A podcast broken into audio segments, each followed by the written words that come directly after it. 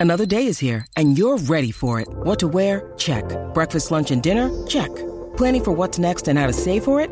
That's where Bank of America can help. For your financial to dos, Bank of America has experts ready to help get you closer to your goals. Get started at one of our local financial centers or 24-7 in our mobile banking app. Find a location near you at bankofamerica.com slash talk to us. What would you like the power to do? Mobile banking requires downloading the app and is only available for select devices. Message and data rates may apply. Bank of America and a member FDIC. Hola a todos, soy Víctor Abarca y estás escuchando Expreso con Víctor, el podcast diario sobre tecnología, tecnología que importa y cultura digital. Y bien, en el episodio de hoy nos va a traer algunas grandes novedades sobre el Star Wars Celebration, también los videojuegos de PlayStation que se van a convertir en series y películas, es decir, están expandiendo sus franquicias, y también las expectativas de Apple en cuanto a las ventas de los iPhones y un rumor sobre el supuesto primer teléfono plegable de Google. Así que espero que te hayas preparado un buen expreso con hielo, ya te aviso, porque ya vamos.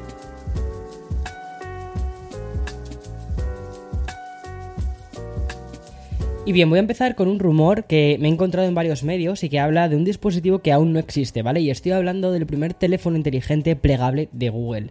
Se trata de un smartphone con tanta leyenda que hasta ya tiene hasta tiene hasta un nombre oficial, bueno, perdón, perdón, no oficial, que sería el Pixel Notepad.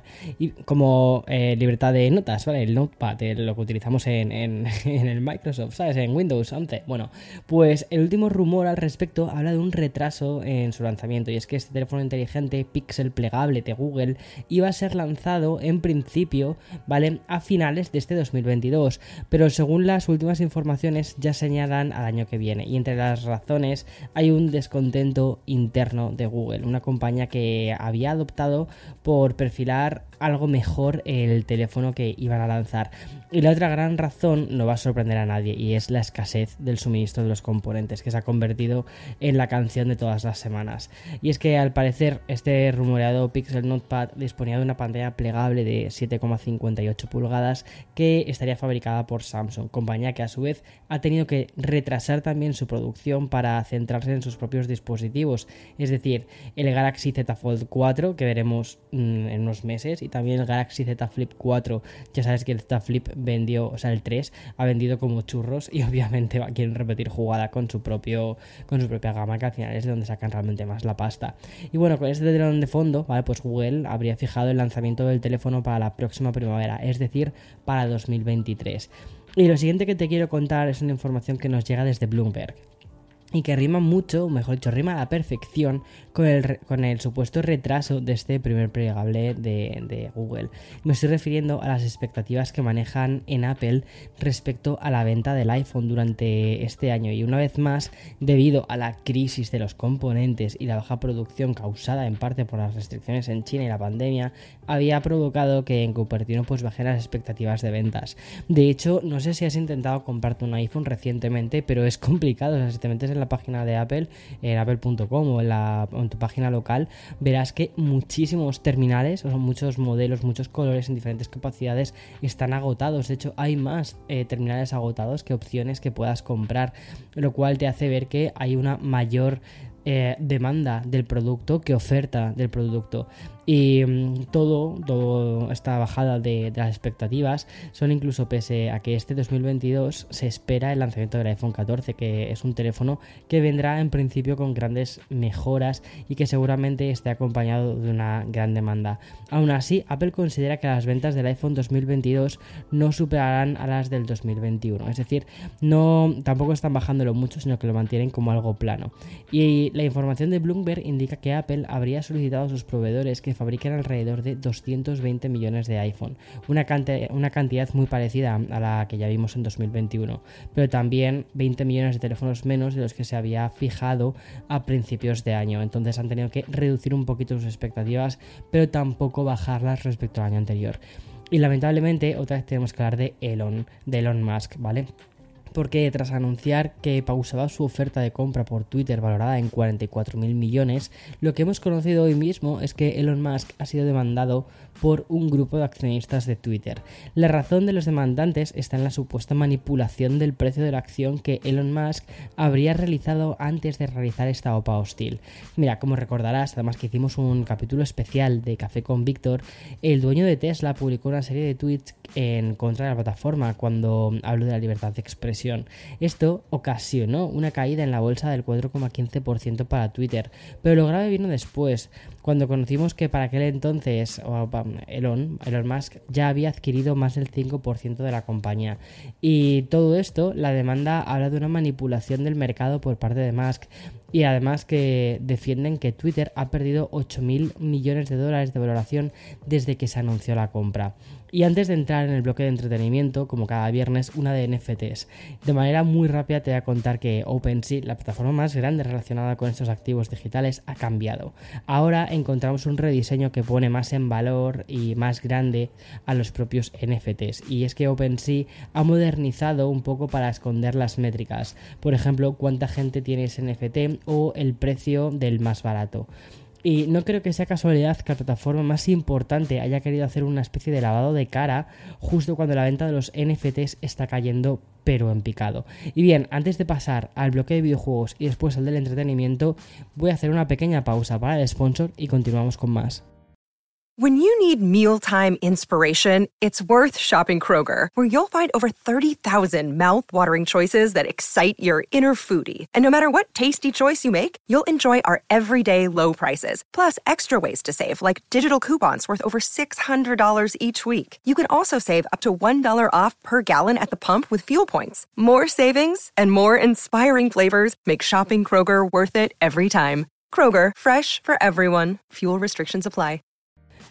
Y ahora sí, quiero empezar a hablarte de videojuegos con una noticia muy pequeña pero que tenemos que celebrar y es que hay un pasito más en la inclusividad que nos ha llegado de la mano de los Sims 4 y es que Electronic Arts ha decidido agregar una opción muy sencilla pero que significa muchísimo.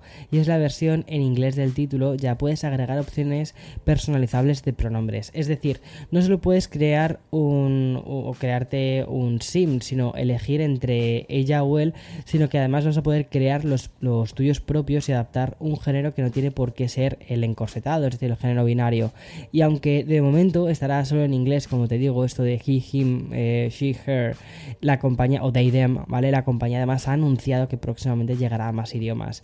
Y en esta semana, donde PlayStation ha sido la protagonista, la consola de Sony vuelve a ser noticia. Y lo hace porque hemos conocido que Sony Pictures Entertainment está desarrollando hasta 10 títulos más de PlayStation que su objetivo es que se conviertan en películas y series.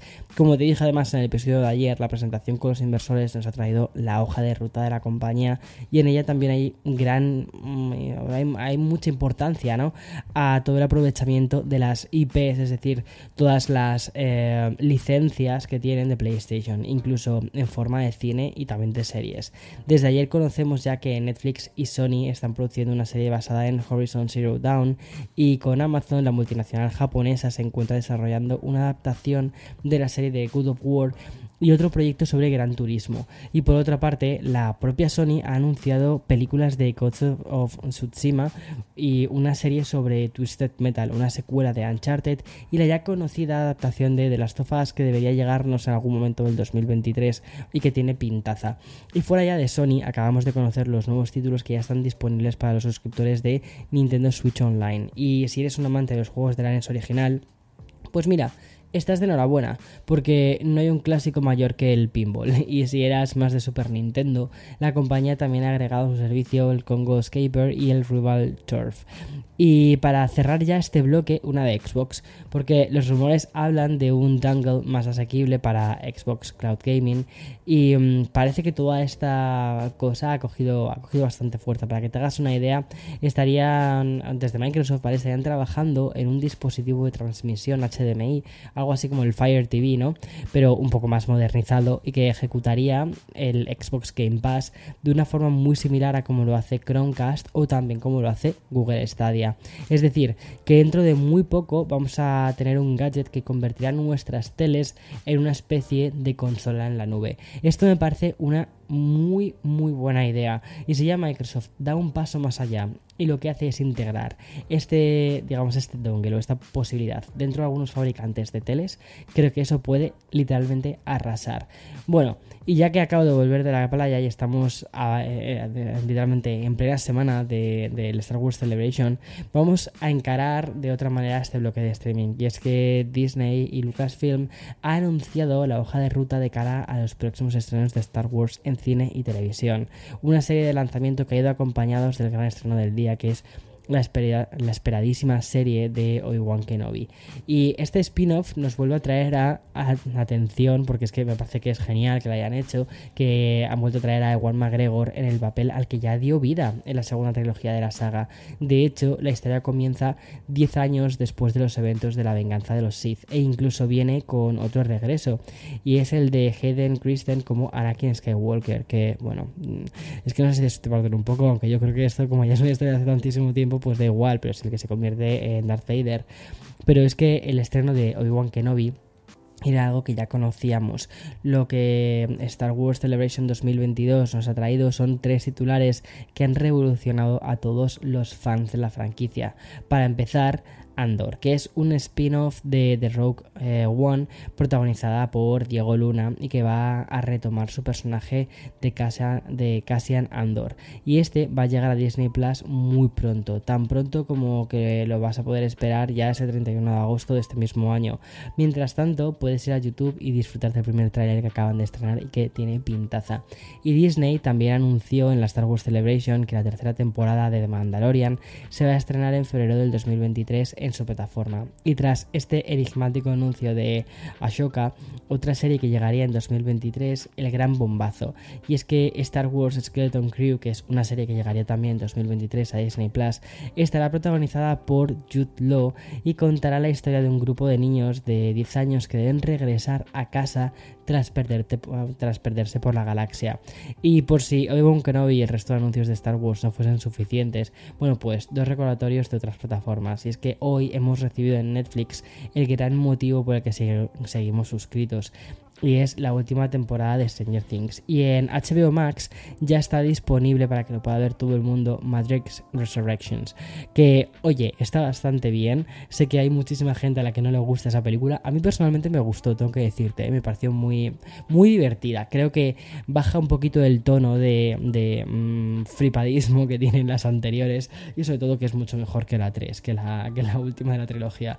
Que esa para mí es como, por favor, eh, chicas, eh, ¿qué habéis hecho con esa peli? Pues bueno, pues al menos eh, ahora Lana Wachowski ha hecho algo diferente con Matrix Resurrections. En fin, hasta aquí el episodio de hoy. Mañana, como siempre, más y mejor. Chao, chao.